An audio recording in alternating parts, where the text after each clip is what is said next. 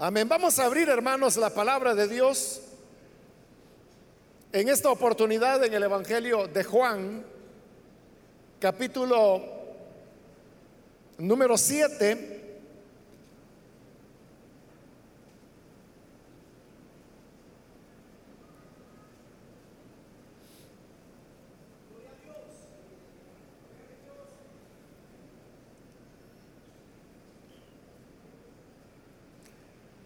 La palabra de Dios en el Evangelio de Juan, capítulo 7, versículo 23 y 24 nos dicen, si recibe el hombre la circuncisión en el día de reposo, para que la ley de Moisés no sea quebrantada, os enojáis conmigo porque en el día de reposo sané completamente a un hombre? No juzguéis según las apariencias, sino juzgad con justo juicio. Amén. Pueden tomar sus asientos, por favor.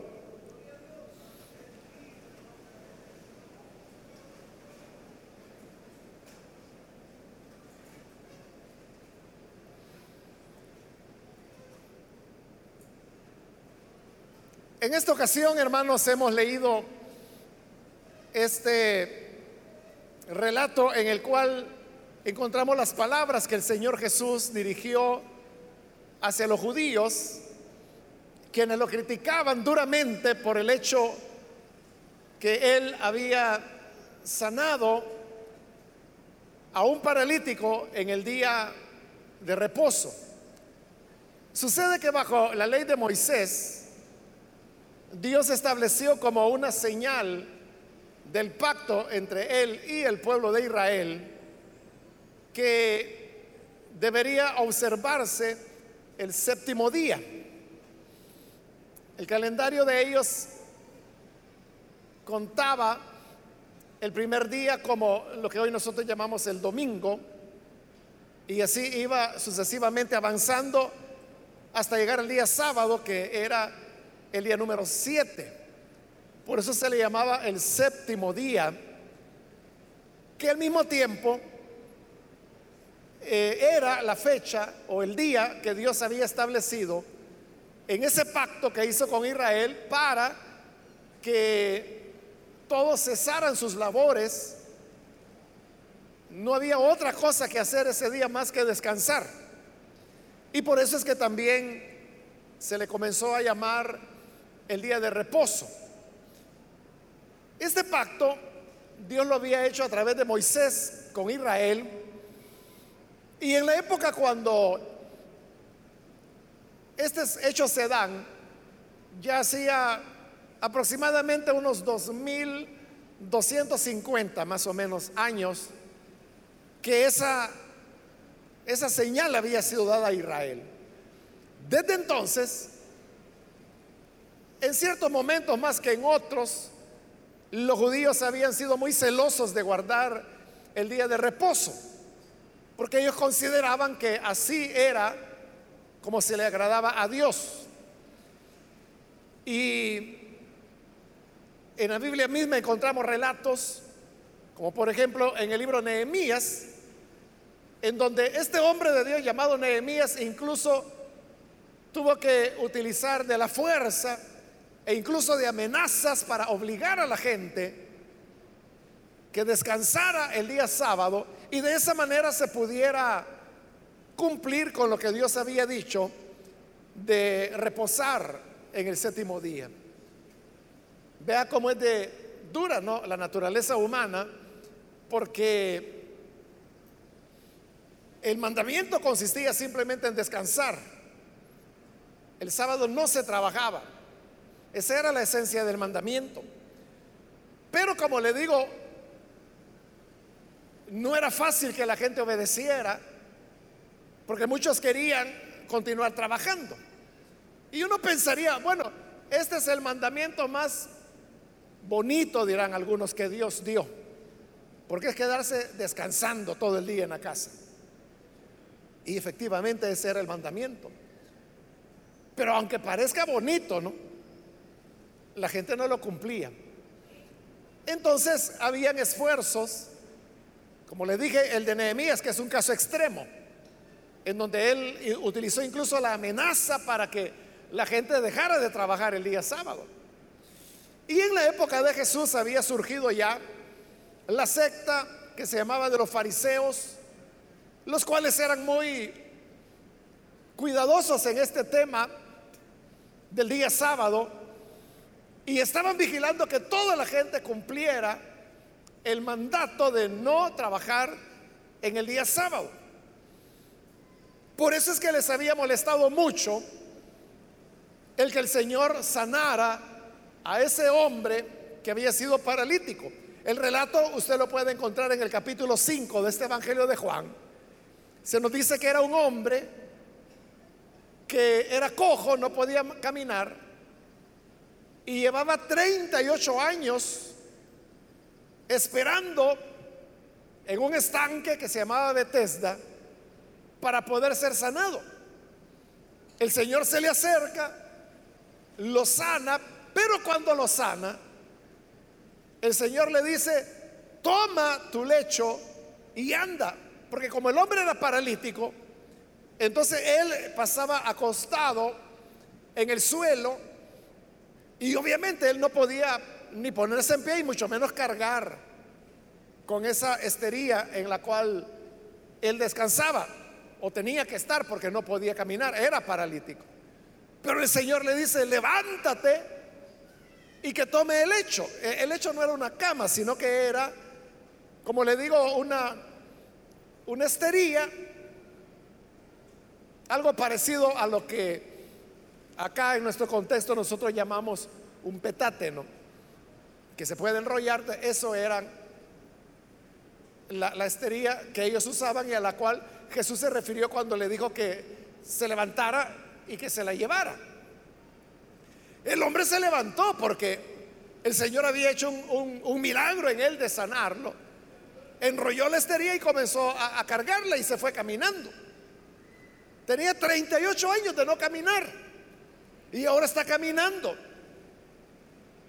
Pero entonces los judíos lo vieron y de acuerdo a la ley, el llevar una carga, aunque fuera una estería, eso era considerado como trabajar y por lo tanto se estaba rompiendo la obediencia al mandato de descansar en día sábado. Quizá el hombre, hermano, que llevaba, que había sido sanado y llevaba la estería, ni se acordaba que ese era el día de reposo.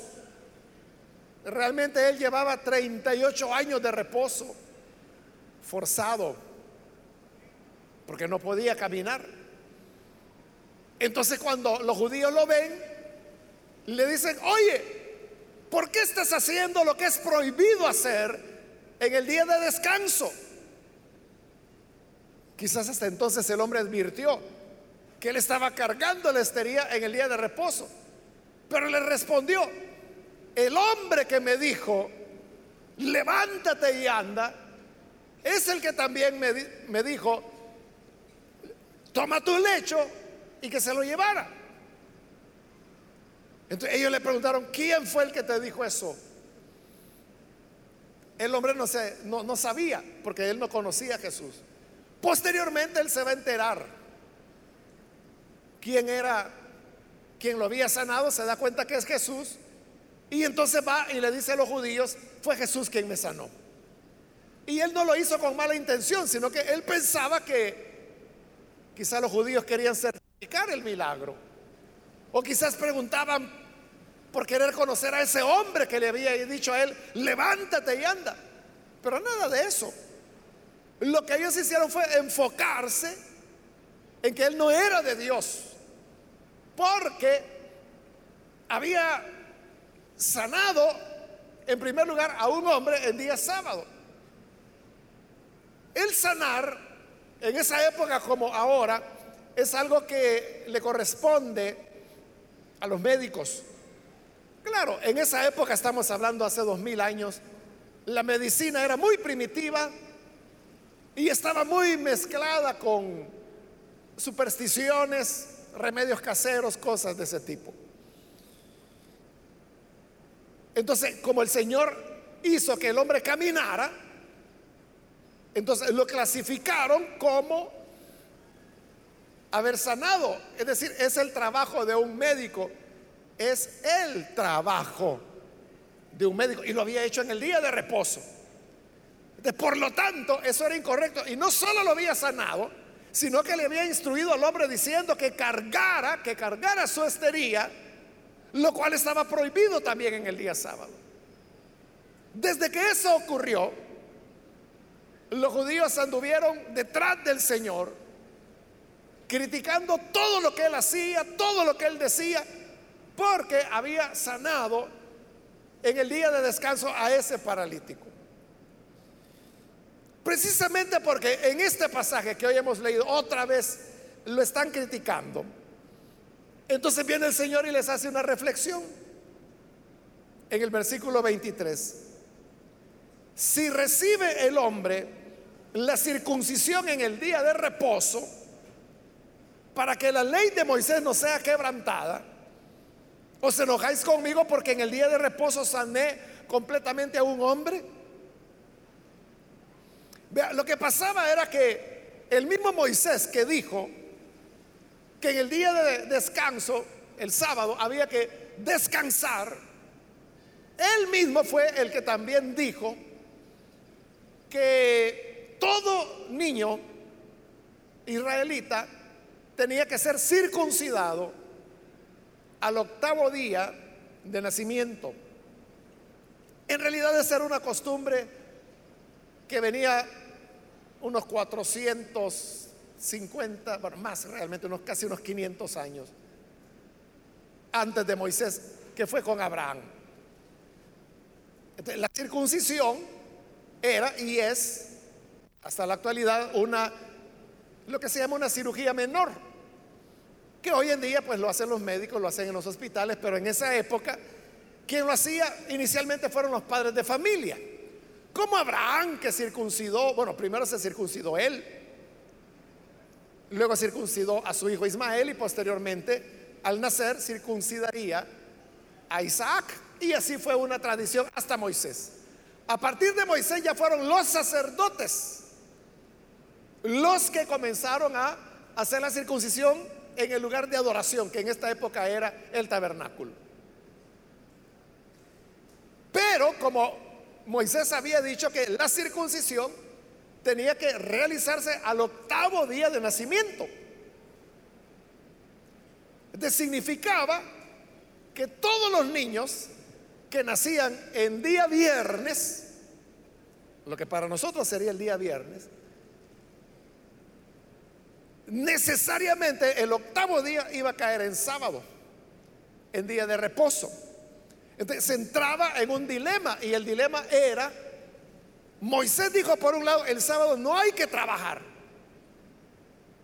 Pero por otro lado dijo que hay que circuncidar a todo niño al octavo día. Y como le digo, todos los niños que nacían en viernes, y nadie podía impedir, ¿no? Que nacieran en viernes, y siempre estaban naciendo en viernes.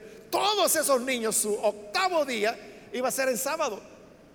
El dilema era, si lo circuncidamos, vamos a estar quebrantando el mandamiento del sábado, porque entonces el sacerdote tendrá que trabajar para hacerle la circuncisión. Y si no lo circuncidamos para obedecer el mandamiento del descanso, entonces vamos a quebrar la otra ley, que es la de circuncidar al octavo día. Dios nunca dijo que había que circuncidar al séptimo o al noveno día digo el octavo. Entonces, ¿qué hacían ante ese dilema? ellos llegaron a la conclusión, que es la que Jesús les está diciendo ahí, que había que circuncidarlo el octavo día, aunque fuera cebado, porque de esa manera se preservaba la ley. ellos decían, es cierto que el sacerdote estará trabajando en el día de reposo al hacer las circuncisiones del día, ¿no? que no era solo un niño, sino que, pues dependiendo la época de, la historia de Israel, no podían ser varios niños. Tenía que trabajar en sábado. Pero con eso daba cumplimiento al otro mandamiento que tenían que ser circuncidados al octavo día. Entonces ellos habían llegado a la conclusión que era, digamos, un mal menor. Que trabaja el sábado, pero está trabajando para dar cumplimiento a la ley. Entonces lo aceptaban. Pero al aceptarlo, al aceptar ese acuerdo, digamos, que estamos mencionando, había una cuestión de fondo. Y el Señor se las está diciendo. Le dice, si recibe el hombre la circuncisión en el día de reposo para que la ley no sea quebrantada, ahí está el punto. ¿Por qué lo circuncidaban en día de reposo? Ahí dice el Señor para que la ley de Moisés no sea quebrantada. En ese razonamiento y en esa conclusión a la que habían llegado, todo lo que había manejado, gobernado esa discusión, era una cosa, y era que la ley no fuera quebrantada. De manera que para ellos el valor superior era la ley. Y esa había que cumplirla. Y si para cumplir la ley era necesario que el sacerdote trabajara en el día de descanso, que lo hiciera. Pero la ley tenía que cumplirse. Ahora, piensen esto, como le dije hace unos minutos, nadie puede impedir que los niños nazcan en viernes, ¿no? ¿De qué significaba eso? Que todos los viernes nacían niños. Y por lo tanto, todos los sábados había niños que circuncidar. Porque ese sábado cumplían los ocho días que la ley establecía para la circuncisión. ¿Qué significaba eso? Que el sumo sacerdote no tenía día de descanso. Porque todos los sábados había circuncisiones que hacer pero como la ley tenía que ser obedecida, la ley no podía ser quebrantada. Entonces, ¿a quién están quebrantando? Era el sacerdote. Ese pobre no descansaba nunca. El primer día de la semana, que para nosotros es domingo, él seguía ofreciendo el sacrificio, las ofrendas, las purificaciones, o sea, todo lo que la ley demandaba para él, en domingo, en lunes, martes, miércoles, jueves, viernes. Y el sábado, que era cuando todos descansaban, él tenía que seguir trabajando. Porque todos los sábados había niños que circuncidar. Entonces, ¿qué era el valor superior? La ley era más importante que el sacerdote mismo. Y recuerde que el sacerdote era el representante del pueblo ante Dios. Por eso es que eh, en los hombros las vestiduras sacerdotales llevaban seis piedras de un lado y seis piedras en el otro hombro. Cada piedra tenía escrito uno de los nombres de las tribus de Israel. Lo llevaba sobre el hombro porque cuando él entraba al tabernáculo para adorar, Dios lo veía como que si era todo el pueblo representado en él. Pero este hombre, este sacerdote, que era el representante del pueblo, no descansaba, sino que todo el tiempo tenía que estar trabajando, pero la ley se cumplía. Entonces la cuestión es que la ley estaba por arriba de la persona humana. Pero ese mismo argumento es el que el Señor ahora toma. Y dice, bueno, entonces, si ustedes aceptan que en día sábado se rompa el reposo para que la ley se cumpla, aquí viene la pregunta, ¿os enojáis conmigo porque en el día de reposo sané completamente a un hombre? Entonces, si se sacrifica al hombre, que ya dijimos era el sacerdote, para que la ley no fuera quebrantada, si se le sacrifica, imagínense, para que la ley no sea quebrantada, entonces, ¿por qué no se va a beneficiar al hombre? Este hombre que como el Evangelio lo narra, tenía 38 años de estar paralítico. Hermano, solo, solo quien ha vivido eso entiende lo que significa. Si usted algún día por la razón que haya sido se, se fracturó y lo enyesaron y no pudo caminar, ¿cómo se sintió esos días? No le dio desesperación estar sin poder mover, sin poder activarse, hasta que llegó el día en que le iban a quitar el, yeso. Y usted dijo, qué galán, al fin me voy a deshacer de eso. Y le retiraron el yeso. Y su sorpresa es que no podía caminar. Ya no tiene el yeso, pero por la inmovilidad del miembro, no podía caminar. Entonces había que rehabilitarlo. Los que han vivido eso, ¿cómo lo vivió usted? ¿Le gustaría que su hijo viva lo mismo? ¿Que le pase lo mismo? Y ahí estamos hablando, hermanos, de una cuestión de un mes, 40 días a lo sumo, si fue una fractura gravísima. Y estar 38 años paralítico. Entonces, uno se pregunta, entonces, ¿cuál, ¿qué es el deseo de Dios? Dios está preocupado por el tema de las leyes. La ley de Moisés. Es eso lo que a Dios le preocupa. Dios está preocupado porque este niño sea circuncidado el octavo día. No puede ser el séptimo, no puede ser el octavo, dice Dios.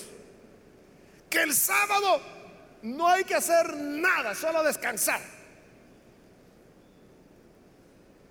¿Es eso lo que a Dios le interesa? O lo que Dios buscaba detrás de estas leyes era el beneficio del ser humano. Obviamente que así era. ¿Por qué Dios les recomendaba el día de reposo, por ejemplo? Es porque en esa época, hermanos, la gente trabajaba de sol a sol. O sea, no es un dicho, era literal. Salía el sol y esa era la hora. La salida del sol indicaba comenzar a trabajar. Y terminaban de trabajar cuando el sol se ocultaba, es decir, aproximadamente unas 12 horas, dependiendo de la época del año. Pero aproximadamente unas 12 horas diarias de trabajo y no descansaban nunca. Para ellos no había fin de semana. ¿De qué producía eso en el ser humano? Lo mismo que puede ocurrir hoy con una persona que no descansa nunca. Y que trabaja, trabaja, trabaja, trabaja. Y dice, hoy voy a hacer horas extras para ganar un poquito más. Es que tengo unos gastos con los niños, entonces voy a hacer horas extras, voy a ir a trabajar el domingo también. Y resuelve su problema de deudas temporalmente, pero su salud va decayendo. Y luego usted dice, no sé por qué tengo este dolor de cabeza. No sabe de verdad por qué lo tiene. Es que me siento muy cansado, pero por las noches no puedo dormir. No sé por qué. De verdad no sabe. Si se está matando usted mismo. No para nunca, no descansa nunca. Y usted dice, es que no puedo, tengo que hacer dinero. está bien, siga trabajando, pero un día su salud se va a quebrantar. ¿Y quién va a pagar su tratamiento? ¿Quién va a pagar por el tiempo que usted va a estar quizá en el psiquiátrico. Y no digo que se va a hacer loco, sino que puede usted caer en una situación de crisis emocional. En el psiquiátrico no solo hay locos como popularmente la gente cree, ¿no? Realmente locos es lo que menos hay. Hay personas que tienen diversos tipos de... Hay personas que están por depresión, hay personas que están por alcohol, hay personas que están por drogas, hay personas que están por algún elemento que está siendo identificado todavía. O sea, hay muchas razones y si una persona entra en una crisis emocional prolongada que lo debilita y hace que sus defensas se bajen. Necesita ser hospitalizado, tiene que ser tratado. ¿Quién te va a pagar esos días? Por eso es que Dios dijo, van a descansar el día sábado. Y por eso, hermanos, es que nosotros aquí dentro de la iglesia también, usted sabe que el trabajo celular es un ciclo que se repite cada semana. Pero dentro de ese ciclo nosotros hemos establecido el Día de la Familia y el Día de la Familia es para, por eso se llama así, para que usted esté con su familia. Que no haya ninguna actividad. Pero hay supervisores necios. Porque de verdad son necios, porque lo hemos dicho por años y como que no entienden. Que hay que respetarle a las personas el Día de la Familia. Pero no, que vamos a orar, que vamos a hacer tal cosa, que vamos a ir a una excursión. Siempre los tienen, hermano, hasta aquí de actividad a la gente. La gente se cansa, no son de hierro. Mucha buena voluntad pueden tener de servir a Dios, pero se agotan. Y luego comienzan a desertar. Cuanto desertan, entonces dice, ah, carnal, ah, es que no estaba en nada. Usted lo mató. Y por eso es que Dios estableció el día de reposo. ¿Para qué lo estableció el día de reposo? Para beneficio del hombre. Eso es lo que a Dios le importa. por eso hoy el Señor pregunta. Se enojan conmigo porque sané a un hombre de su sufrimiento. 38 años de parálisis. Porque lo ayudé, lo sané, por eso están enojados conmigo. Eso lleva a preguntarse, entonces, ¿qué es lo que Dios quiere? Como en otra ocasión el Señor les dijo, ¿qué está permitido hacer en el día de reposo? ¿Qué es lo que se puede hacer en el día de reposo? ¿Se puede hacer el mal o se puede hacer el bien? ¿Cuál es la respuesta? O sea, es muy obvia, ¿no? Por eso es que no le contestaron al Señor. Porque la respuesta es el día del reposo es para hacer el bien. Pues yo hago un bien sanando a los enfermos. ¿Cuál es el problema? ¿Cuál era el problema? Eso, que ponían la ley por arriba de las necesidades humanas. Cuando lo que a Dios le interesa es el ser humano.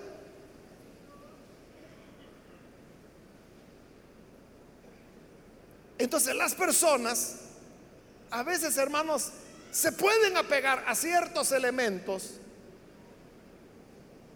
que pueden ser de la ley de Moisés, pueden ser a veces inventos que la gente hace.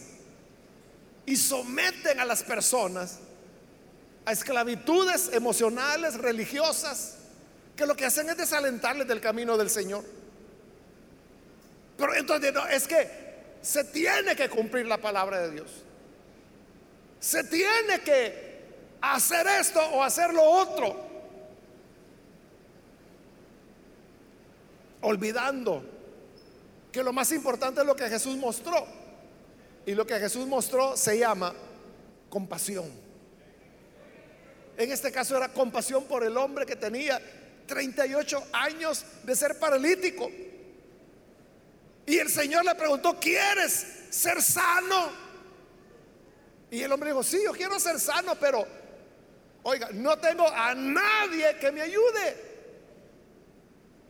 En 38 años no había habido nadie, ninguno de esos fariseos, ni nadie que se interesara por él y le dijera, te puedo ayudar en algo. Nadie, nadie en 38 años.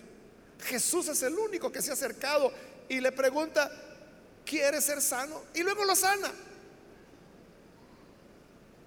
El corazón del hombre no es compasivo, porque no le importa. A nadie le importó que el hombre tuviera 38 años. Nadie me ayuda, dijo él. No hay quien me ayude, dijo el hombre. Pero cuando Jesús lo vio, sintió compasión por él. Y dijo, tengo que hacer algo.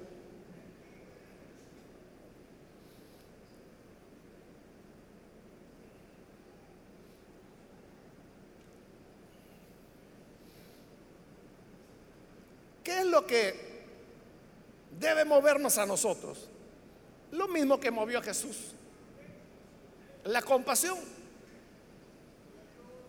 Es que vea, por lo que uno ve ahí, parece que los judíos hubieran estado felices si el Señor hubiera guardado el sábado, aunque el hombre hubiera seguido paralítico toda la vida.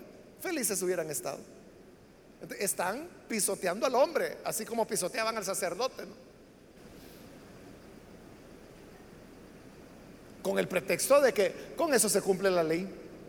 Como que si la ley fuera lo más importante o como que si la ley es lo que a Dios le preocupa o le interesa. A Dios lo que le preocupa es el ser humano.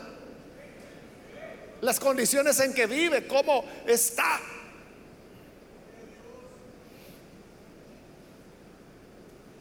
Hace años, hermanos,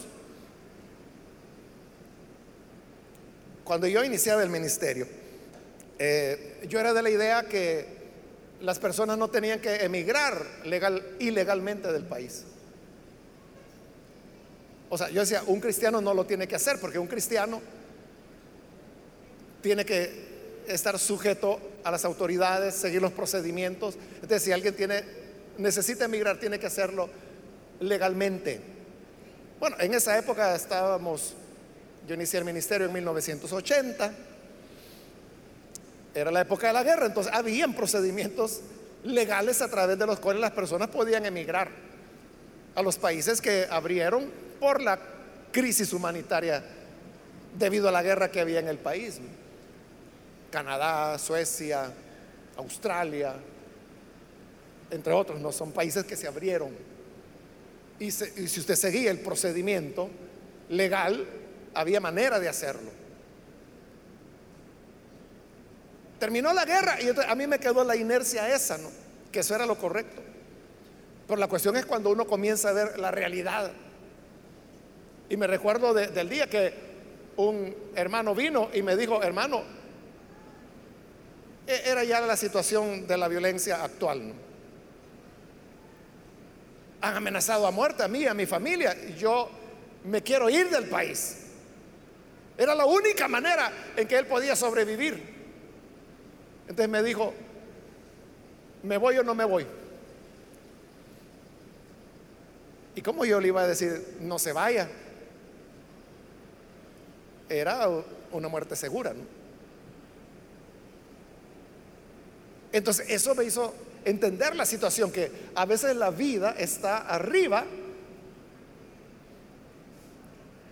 de, en este caso, leyes humanas. En esa época, hermano, yo no conocía mucho acerca de, del derecho internacional de los migrantes. Y eso es algo pues que mucha gente no lo sabe, que por ejemplo el, el ser humano es libre de moverse donde quiera. Usted se puede ir al lugar del mundo donde quiera y nadie se lo puede impedir. El derecho internacional le reconoce ese derecho a usted. O si usted ha llegado a un país, no lo pueden sacar de ese país y regresarlo acá. No pueden. Eso está prohibido. Pero claro, eso es lo que el derecho internacional dice. Pero, por ejemplo, los Estados Unidos no reconoce ese derecho a las personas. Con cada deportado están violando ese derecho que el derecho internacional establece de no retorno, se llama, que no pueden ser retornadas las personas si no lo desean. Pero el deportado, por eso está detenido, porque lo sacan a la fuerza.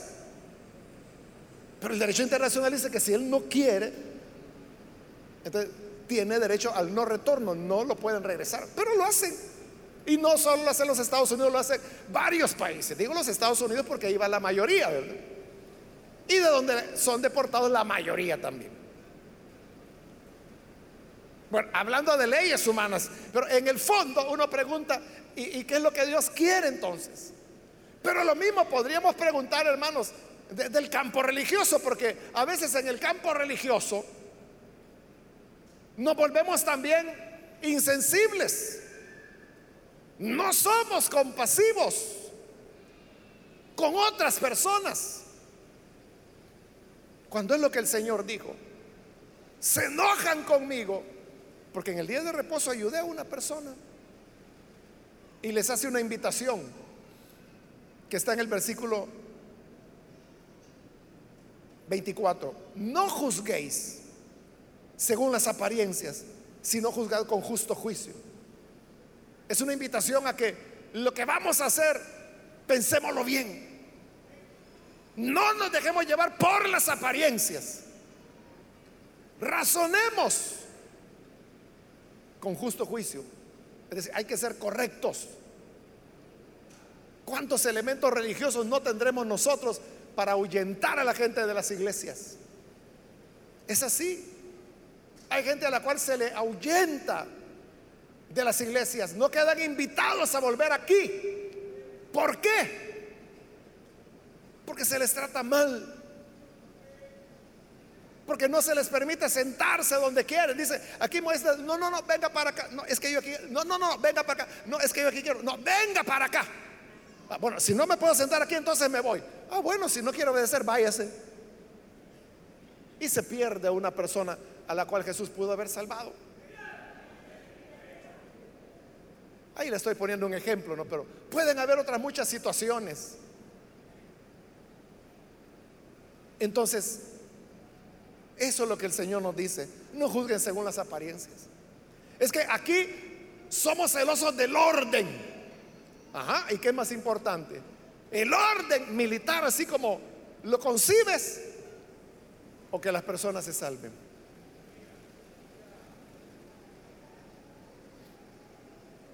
¿Qué, prefieres? Que toda la gente esté como muñeca a, la orden. Siéntese. Párese y se paran. Cierren los ojos. Eso, eso quiere. O que tal vez las personas están viendo para ahí, para uno, pero están oyendo. ¿Cómo fue la primera vez que usted vino a la iglesia? Estuvo como un cadete oyendo la palabra de Dios y dijo, sí, amén, así es, sí señor. Así fue. O, no vino usted viendo, qué rara esta gente, y aquel por qué llora, y aquel que está gritando, y este que está cantando. No estaba así, me va a decir. Pero así fue como el Señor lo alcanzó.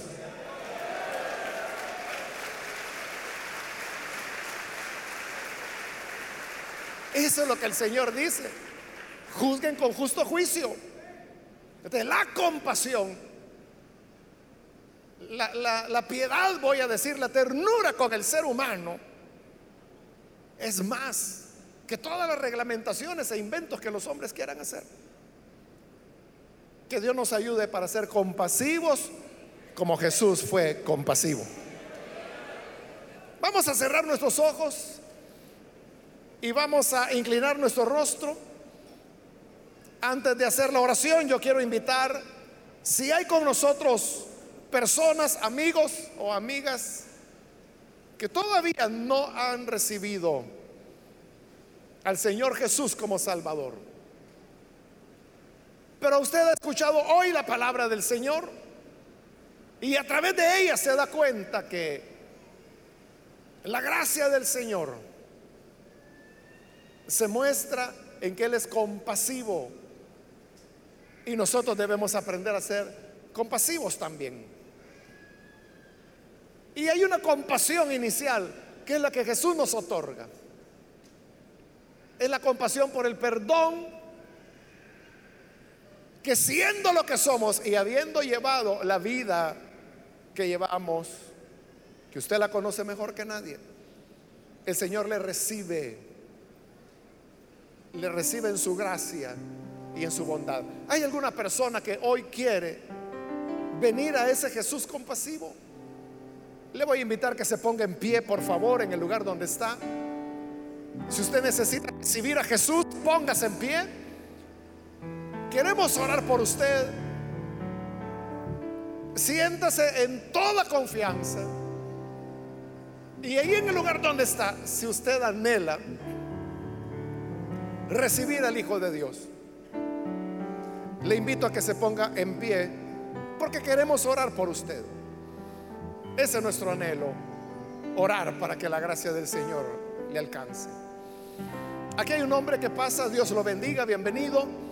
Alguna otra persona que necesita venir puede ponerse en pie, por favor. Alguien más que ha escuchado Hoy es la oportunidad para que la gracia de Dios venga y usted pueda ser redimido por el Señor. ¿Hay alguna persona, alguien más que necesita venir a Jesús? Póngase en pie. Ahí en el lugar donde está, con toda confianza, póngase en pie. Y nosotros vamos a orar por usted. Otra persona que necesita venir, que necesita venir a este Jesús de compasión, que tuvo misericordia.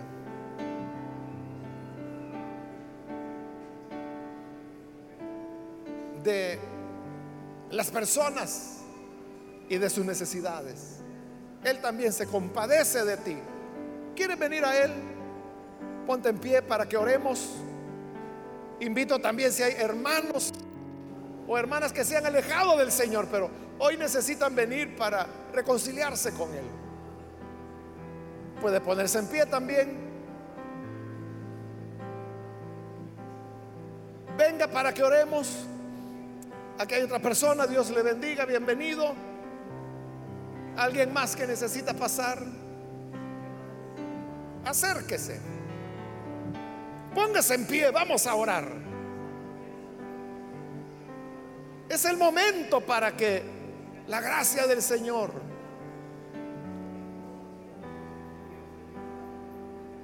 le pueda alcanzar. Alguien más que viene. Si se encuentra en la parte de arriba, igual póngase en pie. Y así vamos a orar por usted.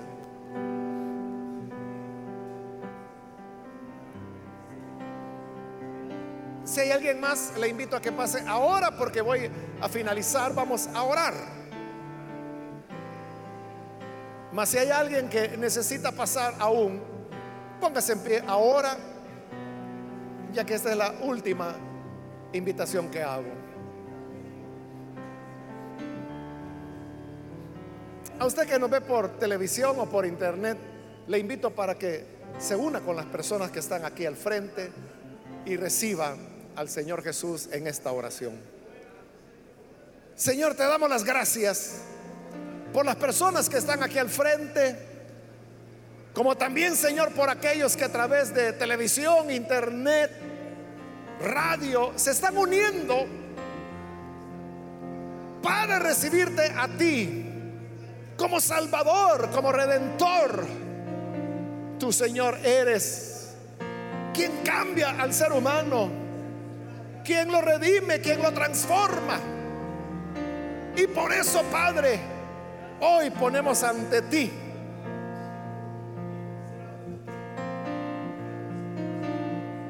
los que están creyendo, tú que eres compasivo, apiádate de ellos para que sean alcanzados con tu gracia y enséñanos de acuerdo a tu palabra a todos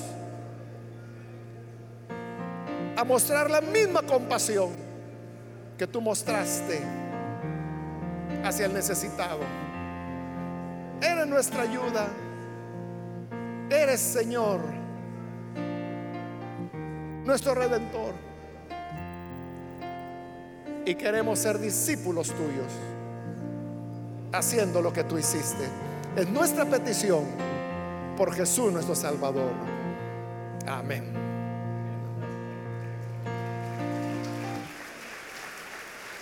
Amén.